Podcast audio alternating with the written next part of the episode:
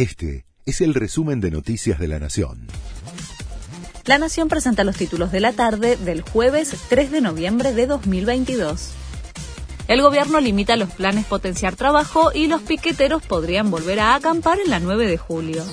Por medio de un decreto, la administración impide nuevos ingresos al programa que administran movimientos sociales kirchneristas y de izquierda.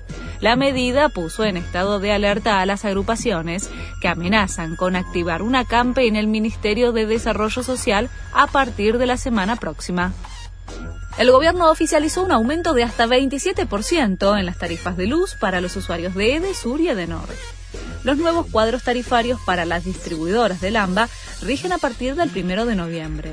Abarca a usuarios residenciales, comerciales e industrias. La medida fue publicada hoy en el Boletín Oficial. Procesaron a los cuatro integrantes de Revolución Federal en la causa por incitación a la violencia pública. El juez Marcelo Martínez de Giorgi firmó la resolución del procesamiento sin prisión preventiva y los embargó por 9 millones de pesos. Morel, Basile, Sosa y Guerra habían sido excarcelados el martes. Gerard Piqué anunció que deja el Barcelona. Este sábado será mi último partido en el Camp Nou, dijo el jugador de 35 años en un video difundido en sus redes sociales. Piqué ganó 21 títulos con el club y fue campeón con España en el Mundial de 2010 y la Eurocopa 2012, pero este año fue noticia por su polémica separación de Shakira y las versiones de su infidelidad.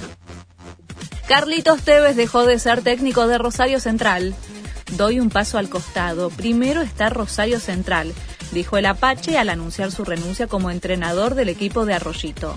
No me gustó que se use mi nombre para la política del club, señaló en referencia a las elecciones para renovación de autoridades que serán el 18 de diciembre. Este fue el resumen de Noticias de la Nación.